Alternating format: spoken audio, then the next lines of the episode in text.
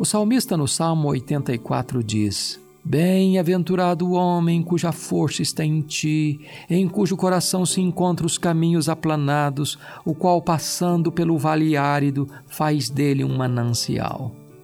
Há aqui uma diferença entre o sentimento e a circunstância. Os pés estão no vale, mas o coração está no plano. As circunstâncias são de vale, mas os sentimentos não estão nesse vale. Se a nossa força não estiver em Deus, quando nossos pés descerem aos vales áridos, ali estará também o nosso coração. Mas quando nossa força está em Deus, não temos apenas sustentação emocional nas crises, temos também um milagre nas próprias circunstâncias, pois vemos o vale árido se transformando num manancial. Deus pode mudar seus desertos secos em fontes de vida.